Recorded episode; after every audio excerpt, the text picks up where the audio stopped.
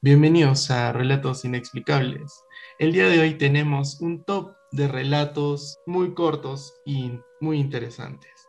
Me acompaña Smith y Ana Claudia. ¿Cómo están, chicas?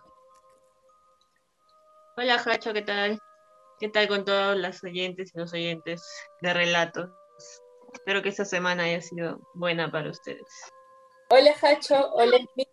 Espero que todos hayan tenido una buena semana y esta semana continuamos con los relatos inexplicables. Pues sí, sí. Justo el capítulo anterior comentamos sobre una casa muy, muy, muy conocida aquí en Arequipa.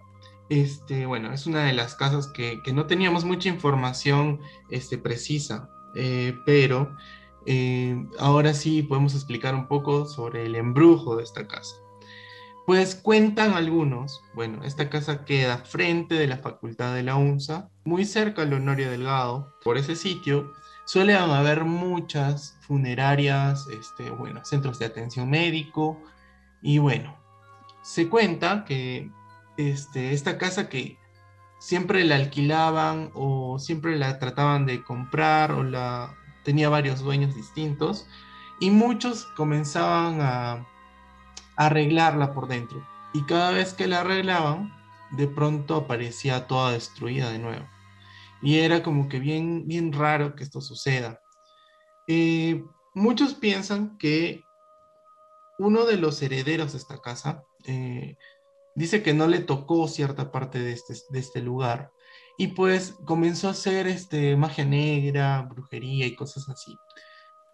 También cuentan que dentro de la casa o sea, se escuchan muchas cosas, se mueven cosas, es como si hubiera una entidad poltergeist, estas que, tiran objetos, eh, incluso este, se abren las puertas, eh, también se rompen vidrios, cosas muy, muy físicas, ¿no?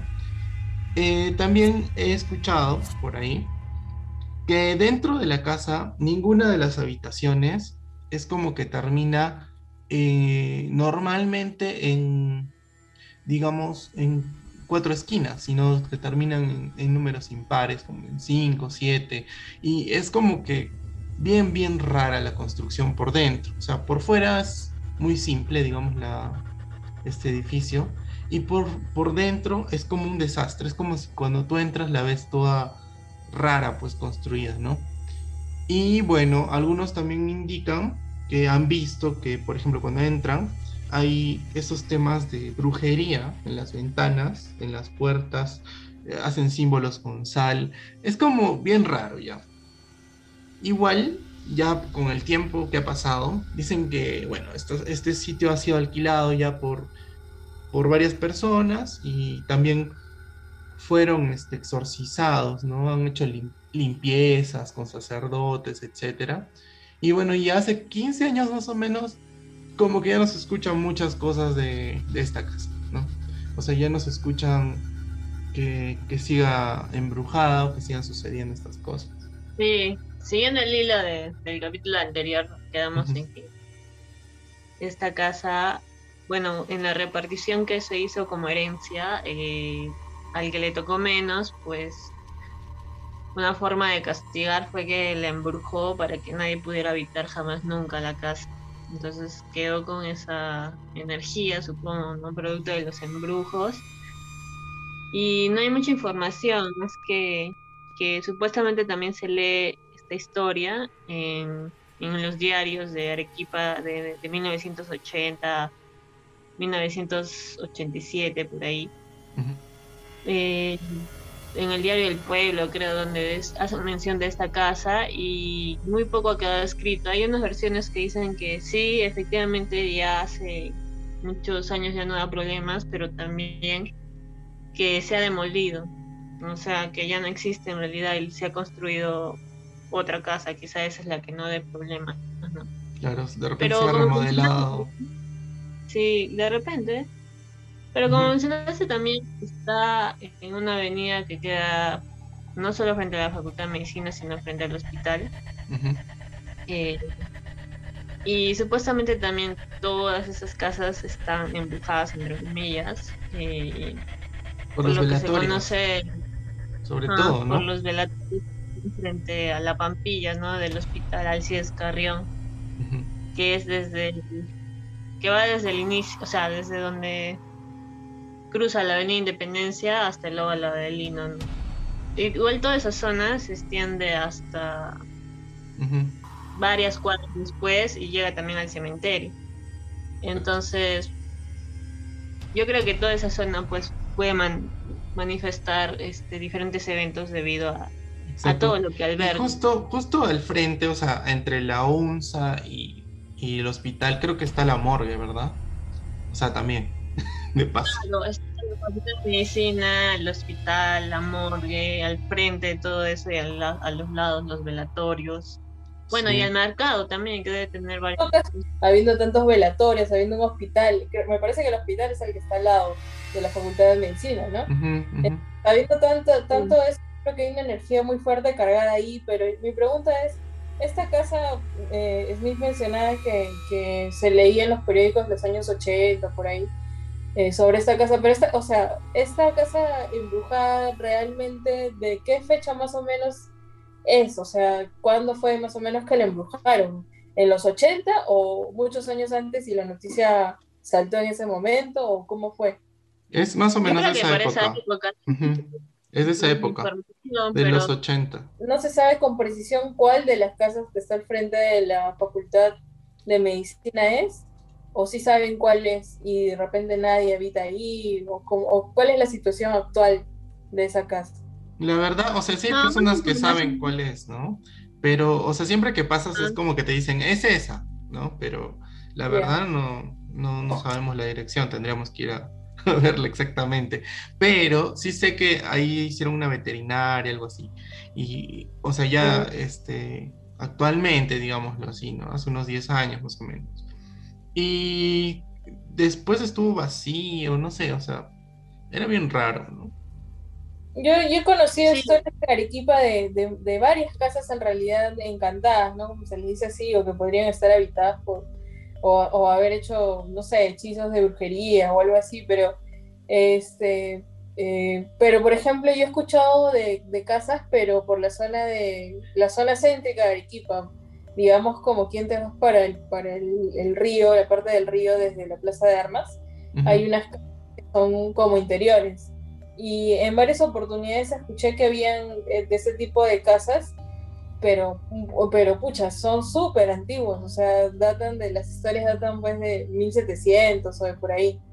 Entonces... Claro, de hecho hablamos de una de ellas, este, el capítulo anterior, que es la de la Casa Encantada de Nahuara, y siguiendo esa, se nos viene a la mente esta casa, esta historia que también nos contó una conocida de Hacho y y por eso lo hemos continuado, ¿no?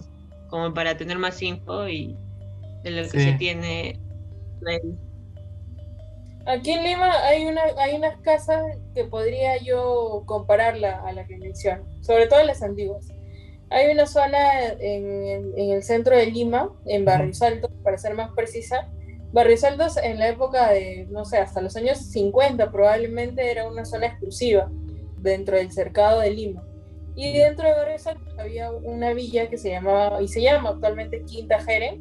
Es un, lugar donde que existe desde 1900 aproximadamente, donde todas las casas tienen una construcción muy particular porque no tiene el estilo clásico de las casas limeñas, sino es como, tiene un estilo muy europeo, muy así, que, que en esas épocas se utilizaban para embajadas de Brasil, embajadas de Estados Unidos, todo eso quedaba ahí. Pero ¿qué pasa? Eh, con el tiempo, la migración y todo ello fue como, como perdiendo eh, la elegancia que tenía el lugar porque tenía un bosque además atrás, muy grande. Y había una mujer, la dueña, precisamente se suicidó en el lugar, por lo que luego fue perdiendo, perdiendo categoría, perdiendo todo, hasta que hasta hace unos años atrás había gente que iba y visitaba el lugar, porque todavía siente el enigma que tiene esta casa y algunos dicen que han podido ver o sentir su presencia a través de, la, de, la, de las ventanas. O sea, ellos miran estas ventanas que son antiquísimas y observan la presencia de la mujer, que en teoría se suicidó ahí. Sí, y, Ana, tú que eres de Lima, ¿has escuchado este, este tema de la enfermera sin cabeza? Sí, es una, es una leyenda muy conocida sobre todo en, el hospital Loaiza, que es un hospital muy antiguo en la ciudad de Lima. No el primero, pero, pero sí, digamos, el más representativo de Lima. Y dicen que más o menos en los años 50, 60 había una, una mujer, una enfermera, que estaba de novia en esa época con un médico que trabajaba ahí mismo en el hospital. Entonces, ¿qué es lo que sucede? Se, hacen novios y el chico decide ir a, su ciudad, viajar evidentemente por tierra eh, a, la ciudad donde él era, para invitar a sus familiares para que vengan a Lima y presencien el matrimonio. Pero en el, el, chico nunca llegó, o sea, el médico nunca llegó a la ciudad donde, donde él se dirigía y sufre un accidente en medio de la carretera y muere. Entonces, en esas épocas, pues no te enterabas al instante que había muerto, te enterabas horas, días después. Entonces, ¿qué pasa? Cuando la, la, novia, la enfermera se entera, es como que enloqueció, pues en ese momento como que no lo podía creer siquiera. Entonces, pasó el, un, poco, un poco de tiempo y ella vivía con depresión, no sabía qué hacer, igual ella iba a trabajar, pero en, en el hospital ella no se sentía bien, porque es como que sentía la presencia de, de su novio, que era el médico, en todos sitios. O sea, por donde ella caminaba, ella veía al, al chico, a su novio, hasta que un día dentro de su depresión y dentro de su estado emocional tan, tan no sé, tan triste que... Inestable, claro, de dolor. Claro, ella, ella se decide lanzar desde el, desde el edificio más grande, o sea, el hospital Loaiza es, es toda una esplanada pero ¿qué pasa? La parte inicial donde está la puerta principal es como más o menos una altura como de 5 o 6 pisos más o menos. Hacia la parte interna, en esa época ya estaban construyendo los nuevos pabellones que actualmente existen. Entonces ella sube hasta el último piso del centro hospitalario y se lanza para suicidarse. Pero abajo habían zanjas donde habían eh, fierros, y todo ello que estaban construyendo, pues estaba en plena obra. Y la mujer a la hora que cae, o sea, no, no solamente, o sea, no fue un suicidio y ya, sino que su cabeza quedó, el cuello quedó incrustado en uno de los fierros con los que estaban haciendo la, la, la construcción. Y, y, literalmente quedó decapitada. Entonces, o sea, fue horrible. Imagínate toda la gente que en esa época, en los años 50, que vean un, un, hecho así, o sea, fue como hablarlo meses, meses, meses, muchos meses, mucho tiempo sobre este acto que cometió la enfermera. y, y, de ahí ya, pues a partir de ese momento es como que ya, ya surge, surge esa historia que hasta ahora muchos la cuentan. De hecho, mucha gente que, que, todavía trabaja ahí, enfermeras, ¿no? Sobre todo que trabajan en la noche, que, que digamos, en la noche es, más calmado el hospital que en el día, que es muy bien y todo. dicen que en, medio de la noche, así en la oscuridad, entre los parques, porque dentro del hospital también hay parque, presencia su, su o sea, la presencia, pues, ¿no? Así como que estuviera... entidad. Está, claro, está penando, en todo caso. Y, y ya muchos se han acostumbrado incluso a verla y así, pero pero es terrible igual, pues. O sea, imagínate todo lo, que han podido ver. O sea, toda la gente al ver un hecho así habrá quedado en shock. O sea, claro. ver un suicidio de esa magnitud. ¿Y ustedes alguna vez han pasado la noche en un hospital? Yo sí, varias veces porque varias veces quedé internada. ¿Y qué tal? ¿Qué se siente? ¿O no sentió nada? Eh, en el hospital que sí sentí fue en el de Arequipa, que está, es el hospital de la FAB, que está al lado del aeropuerto de Arequipa. Ahí yo sentía, eh, no sé, sentía como... De hecho, cuando tú entras a un hospital, tú ya sientes como algo raro. Sí, es, una carga pesada, ¿no? Una carga como que... Además, los hospitales siempre son muy fríos, muy vacíos, sobre todo en las noches. Y en ese hospital particularmente sí se escuchaban pasos, o sea, es como que tú escuchabas pasos y pasaba y la puerta entreabierta y tú no veías a nadie. Entonces, yo estuve en ese hospital, habría sido como una semana internada. A mí siempre me sorprendió eso. No, no sentí tanto miedo, pero me causaba intriga, porque el hospital no es grande, es chico. Y de pronto escuchar pasos y tú dices, ay, ahorita va a pasar alguien. Y, no pasa. Que pasan a tu lado y sigue de largo y no hay nadie. Ay, qué miedo. Se me escarapela la piel de pensarlo. Yo creo que uno de los tener varias cosas para contar aquí puede ser el Goyeneche, porque ese hospital tiene años de años y, y de hecho una vez has logrado ingresar es como que, no sé, hay unas partes que están destruidas. Hasta una vez llegué hasta donde había como una pequeña iglesia que funcionaría hace muchísimos años, porque también está totalmente destruida y no sé. En el hospital que me he quedado, debes tener algunas historias, porque también lleva tiempo, bueno, en San Juan de Dios, pero bueno, ahí no he sentido nada y eso que sí me he quedado por, por entrenamiento, pero nada, porque las te traen el tratamiento cada rato, estás en tu habitación, puedes dormir con una persona, quizás no, no he sentido nada ahí. Sí, bueno, yo una vez me quedé en el hospital de policía de acá de Arequipa, que queda por Caima. No me acuerdo haber sentido algo muy molestoso, pero sí, o sea, los ambientes son como dice Ana Claudia, ¿no? Fríos, se siente como que raro, que alguien hasta te puede observar, pero uno piensa siempre en que es las personas que trabajan ahí, ¿no? Eh, y no, no piensa más allá si es que puede haber otra cosa. Donde sí he sentido algo raro es donde dice Smith, que, bueno, ah, el hospital Goyeneche, sí he entrado y hay, hay como claustritos, ¿no? O sea, como jardines, y sí, sentía que algo estaba atrás mío, por ejemplo, cuando pasaba por ahí. Y también me ha pasado, sí, y también me ha pasado este, en el hospital del Seguro Social, que queda en el centro. Este, ahí fui en Navidad, bueno, a hacer labor social eh, a unos niños que tenían, tenían cáncer y sí sentía, por ejemplo, en ambientes que tenía que pasar rápido porque sentía que alguien estaba atrás mío e incluso sentía que eran niños, o sea, eh, eh, era un ambiente de mucha tristeza, la verdad. O sea, no era como que me causara miedo, sino me daba pena, me daba tristeza, ¿no? De hecho, la sensación que tú sientes es incluso en todo ese pasillo que ingresas para llegar al hospital, en ese salud del centro, es bastante... Sí, te genera como un sentimiento de, tristeza, y yo tampoco lo entiendo, lo entendería, porque es como que estás caminando hacia, así sea el motivo por el que vayas, es como que no sé, toda la parte que de emergencias. Bueno, Smith, tú que eres, bueno, de Arequipa, ¿Habrás escuchado de repente el cura sin cabeza también hablando de sin cabezas en los relatos? Eh, siguiendo la línea de las leyendas sin cabeza, he escuchado la leyenda, en Lima, y una leyenda que es común sobre todo en toda Latinoamérica, la verdad. Ya. Y bueno, esta se da en el distrito de Blanco, en Lima, en la iglesia de la Ermita. Ya. Que es casi como una de las más antiguos de todo el barrio. Eh, aquí vivía un sacerdote que tenía malas tendencias, no sé qué se refieren, supongo que mala persona, de carácter agrio.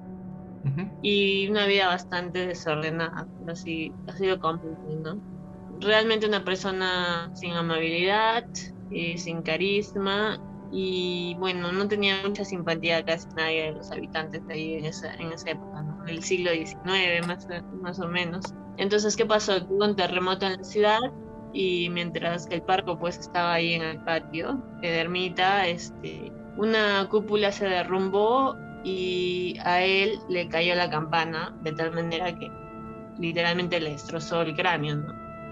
Entonces, solo se, se encontraron restos de ellas. Entonces, al ver que solo les veían unas masas encefálicas o pedazos de huesos esparcidos, bueno, a, los lugareños, este, por la actitud de este mismo cura, no les levantó, bueno, la lástima en ese momento y lo consideraron como un castigo eh, por, por, la personalidad que, o la manera de comportarse para con ellos, ¿no? Entonces, supuestamente vaga con, vagará pues, eternamente por esa zona, ¿no? Y, lo ven cada cierto tiempo. Entonces sigue penando por las noches en todo el barrio. Y también he escuchado una en, Lima, también en Callao, que es también de un cura, pero que vivía un romance prohibido con, con una dama de la noche. Que a este romance, eh, lo mismo, fue a uno de estos lugares donde se podría encontrar con ella y también murió. Y lo mismo también. un accidente de la cabeza, entonces ahora también es el cura sin cabeza. Pero de hecho este mito es como que tiene bastante relación con todo lo que pasó a partir de los misioneros católicos que llegaron y por el cristianismo mm.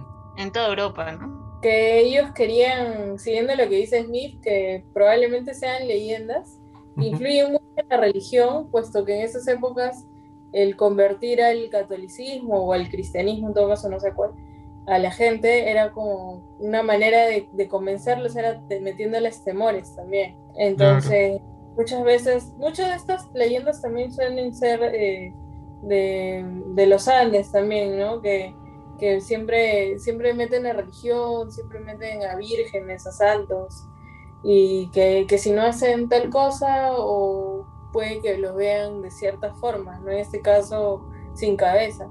Entonces, es como que ya se pega más a la religión para no, para no ver, para no cruzarse con estos, con estos curas que en teoría no tenían tanta alma de curas, ¿no? Porque si, como dice Smith, estaba con, ah, no sé, con chicas prepago ahí en el Callao, eso, o sea, es como que no tenía mucha, no tenía mucha vocación de cura, pero bueno.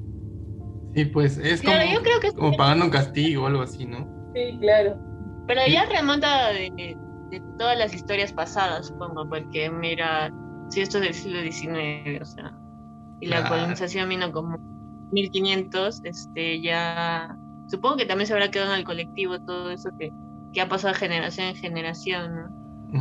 Los indígenas este, también mataron a algunos sacerdotes, ¿no? Y quizás les han dicho que que debido a ello eh, siempre van a estar ahí deambulando para que hagan, para que paguen lo que les han hecho o cosas así, ¿no?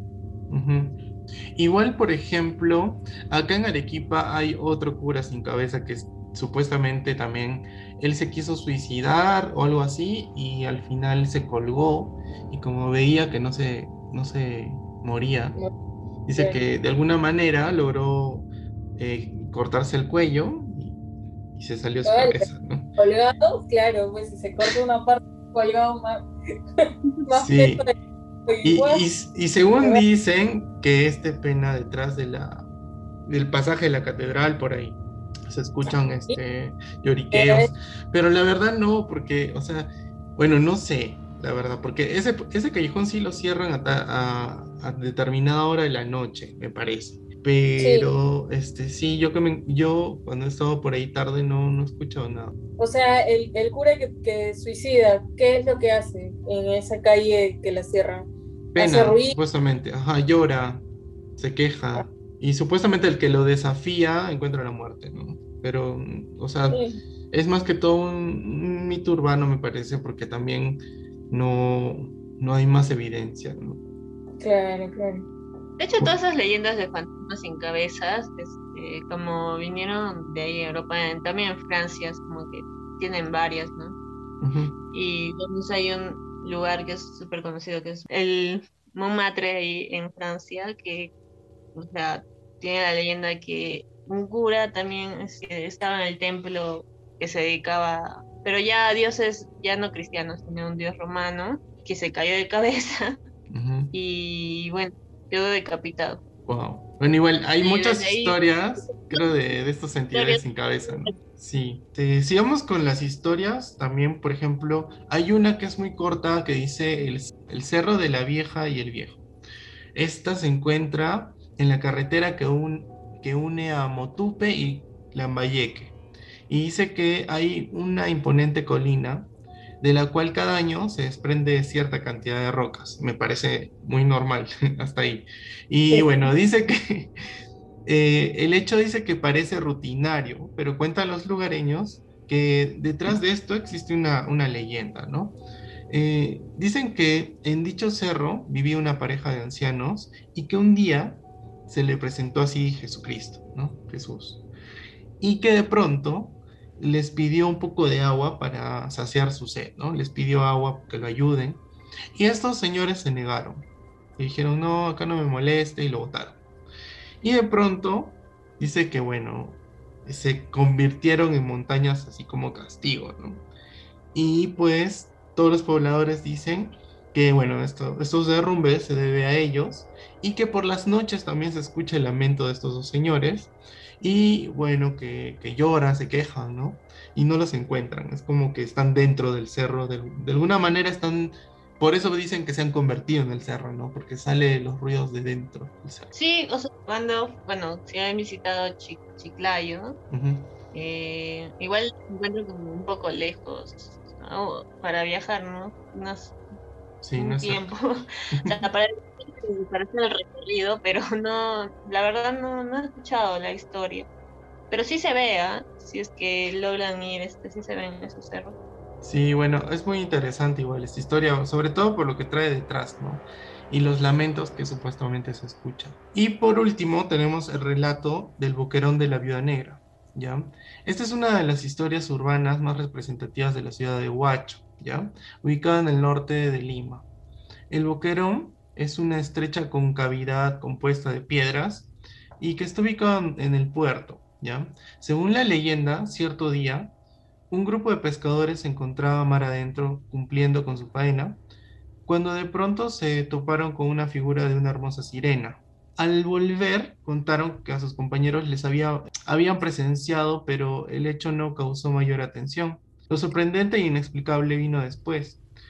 Estos pescadores que habían eh, presenciado este suceso fueron desapareciendo uno por uno, ya en alta mar. O sea, es como que navegaban y de pronto ya no, no regresaban. Y la esposa de una de las víctimas fue en la búsqueda, pero solo encontró las prendas de su amado. Desolada eh, por lo que ocurrió, la mujer corrió hacia el boquerón y decidió lanzarse al abismo. Desde entonces, dicen que su espíritu también vaga durante las noches en busca de su pareja. Ese también es súper, súper histórico, ¿no? Yo he escuchado lo mismo, hay muchos boquerones. Este, yo conozco uno que en el que he estado, que se llama el Boquerón del Diablo, pero ese está al sur de Lima, no, está al norte como, como, el que tú mencionas. Y, en este caso se, se, le dice boquerón porque es como si fuera pues, una boca gigante y, y cuando tú hablas, tú expiras aire, ¿cierto? En este caso como, como una roca gigante con un, con un hueco que, digamos, podría compararse a una boca. Y pasa el aire. cae una, una ola y se retira la ola, sale como un, a, lo que le llaman ahí suspiro del diablo, porque sale un, un aire tan fuerte, fuerte, fuerte. ¿ah? Como un geyser, ¿así? Por las sí. grietas, sí, sí, exacto. Por la, por la grieta que tiene este boquerón y es, es tremendo. incluso si tú te pones, digamos, cerca ahí, es como, sientes ya es como que te duele de tan fuerte que sale el viento, como que ya es, ya es, es, una cosa muy loca. Pero, eh, pero es, en este caso, el del Boquerón del Diablo sí tiene una, una leyenda muy bacán, por supuesto, en esa, en esa zona hay mucho corredor de tabla, y en ese momento dicen que, cuenta la leyenda que había un tablista y, y que se mete más o menos por esta zona del Boquerón sin conocerlo y ahí en teoría vive el diablo. Entonces el diablo lo llama y le ofrece pues que le, que le, que le dé su alma, que le dé su alma y el, el chico no quiso, el, el, surfista no quiso, entonces el surfista quiso salir de ahí del boquerón y es muy difícil, o sea, y de hecho si tú entras a nadar ahí es poco probable que salgas porque por la cantidad de olas, la fuerza y lo estrecho que es el lugar, te terminarías golpeando y probablemente podrías morir golpeado, desangrado, ahogado, etc. El tablista, al intentar salir del boquerón, que es súper estrecho, él se ahoga y muere ahí. Y muchos dicen que el suspiro, que actualmente eh, es más fuerte, porque en esa época supuestamente era más sutil el, aire o el viento que, que salía entre las rocas, ahora es mucho más fuerte, dicen que es él pidiendo auxilio. Pues. O sea, porque ah. En otros boquerones ha sucedido casos similares. Por ejemplo, han muerto pescadores y cosas así. Entonces, a pesar de que es difícil llegar al centro del boquerón, pero en la parte de arriba, igual siempre llegan y ponen grutitas con el nombre o las iniciales de la persona que murió ahí. Y en este caso, en el boquerón del diablo, nadie se ha atrevido a entrar y ponerle una gruta al difunto. Y por eso es que es como él pidiendo auxilio, que su espíritu está ahí y todo Lamentándose. Sí, claro, Bueno, es que esos lugares son re peligrosos, o sea, imagínate alguien que no sabe nadar, se cae, fue, o sea, no, no creo que salga de ahí con vida, ¿no? Claro, no, no hay forma. Incluso alguien sabiendo nadar no saldría con vida de ahí, es muy estrecho, muy peligroso, muchas rocas, y, no son rocas pues así bonitas, ¿no? Son esas que pasas la mano y ya te cortaste. Son sí, son filudas, exacto. Sí, exacto. Bueno, Anita, y de estos relatos, ¿cuál es el que te ha sorprendido más o cuál te intriga más? ¿Cuál crees que es el más inexplicable? Eh, pero el que más me ha dejado conmovida, el, el que yo te conté, de la enfermera sin cabeza en el hospital Loaiza. Porque una muerte es muy duro y de hecho pasar también por un duelo tan fuerte de que tu novio con el que te vas a casar muera trágicamente y de pronto tú tomas la decisión de hacer lo mismo y dejas esa tragedia que continúe, porque al final estamos, han pasado 70 años de ese hecho y aún hay gente que, que siente la presencia de, la enfermera y, y, es lamentable porque muchas veces la energía queda en ese espacio, la enfermera trató de quitarse la vida y, y, sin embargo no, no lo logró al 100% porque su espíritu sigue rondando el lugar, entonces es muy lamentable, muy penoso. Sí, bueno, particularmente yo sí creo que los hospitales es, es todo un tema muy, muy escalofriante, muy, o sea, mucha energía cargada eh, dentro de este sitio porque no suelen pasar cosas buenas ahí, ¿no? O sea, siempre hay o enfermedades o, muertes o, o riesgos, ¿no? Y bueno, creo que lo único bueno son cuando dan a luz la, personas, pero eh, después de eso no, o sea, sí, es un sitio donde se puede acumular bastante cosas malas, ¿no? Y por lo que yo sí he percibido, o sea, sí, eh, también me da terror, o sea, creo que sí podría ser que, que, una enfermera o algo estuviera rondando por ahí, no necesariamente la de sin cabeza, pero puede ser. Entonces, yo sí creo que podría este, prestarse para esas cosas, ¿no? Incluso este, pasar la noche sí me da escalofríos. Sí, hay mucha, de mucha gente, mucho dolor, mucho sufrimiento, como tal cual has dicho tú. Así que yo también pienso que eh, igual es un hecho inexplicable, porque tanta gente que ha pasado, y ha sufrido, ha muerto y todo eso. sobre todo... ahora con el COVID, ¿no? Que se incrementó todo este tema. Debe estar peor todavía. Sí, sí, terrible. Bueno, espero chicos que les haya gustado este capítulo. Eh, ha sido este, ya casi casi el último de la temporada 2. Espero que, sigamos con, este, con estos temas eh, súper intrigantes. Y para los que no conocen, ¿no? que tengan una vista rapidita de lo que sucede o se piensa que sucede aquí en el Perú y en algunos y en algunos lugares representativos. ¿no? Invitamos igual a muchos que cuando tengan la oportunidad de venir y visitar eh, nuestra ciudad y nuestro, bueno, en sí todo el país, ¿no? porque hay miles de misterios en todo el país, se den una vuelta para conocer algunos sitios, ¿no? como, como los que hemos estado hablando en los últimos capítulos. Además es como una forma de turismo vivencial, así como yo en uno de los capítulos anteriores conté mi experiencia de, de, lo que pasé en Obrajillo, donde me movía en la carpa y no sabía quién era. Sí. dijeron que habían sido niños que eran que jugaban básicamente, pero no eran niños de verdad, eran espíritus de esos niños. Entonces, para mí fue increíble y sinceramente miedo no me dio. De hecho, volvería y, y si tengo que, que, pasar por lo mismo, lo volvería a hacer porque es increíble. Además, unos niños... Es una experiencia al final. Claro, además son seres que no te van a hacer daño probablemente hay, hay evidentemente seres oscuros y todo, pero en este caso esos niños solo buscaban divertirse, jugar un poco con nosotros, que estábamos ahí de, de nuevo, éramos la novedad probablemente para ellos. Entonces lo volvería a hacer y, sería genial que mucha gente también se anime a viajar a, estos lugares sin tener tanto miedo, solamente por experimentar y vivir la experiencia completa. Así que yo también los animo para que, para que viajen, para que se paseen, para que vayan a Ica, a Pisco, a Chiclayo, vengan a Lima, a Arequipa y descubran todas las cosas que hemos estado hablando, en la selva igual. Exacto. Cusco también está misterioso, bueno, hay miles de cosas también ahí, Eh, Sí, claro. Ahora último que fui este, a Espinar, que es un, eh, pues, me pasó algo súper raro también, pero lo asocié un poco a la altura, porque es como a 4200 por ahí. Es, el aire te falta, es, y de, de paso yo estaba en un sitio donde se alojaban muchas personas, y en la noche me dio como, como de escuchar esta energía, porque a mí lamentablemente cuando estoy en un sitio muy, muy cargado, sí no puedo dormir mucho. Y sí, o sea, me estuvieron molestando toda la noche, sentía como... eh, lo que puedo describir, que es lo que siento, es como cuando tú cambias un canal y vas cambiando canales, cuando haces Ya. zapping, y comienzas a ver varias caras, varias, varios rostros, varias imágenes. Ya, lo mismo. Pero yo estaba con los ojos, o sea, quería dormir y estaban abiertos, ¿no? Los abría porque no podía dormir, pero cada vez que los cerraba me aparecían imágenes. Y yo trataba de preguntar, ¿qué quieren? No me molesten, déjenme dormir, ¿no? Y esta, esta energía me decía que hacían esto a todos los que llegaban ahí porque no les gustaba que descansen en su lugar, en, ese- Ah. en este lugar. Entonces ese era su propósito.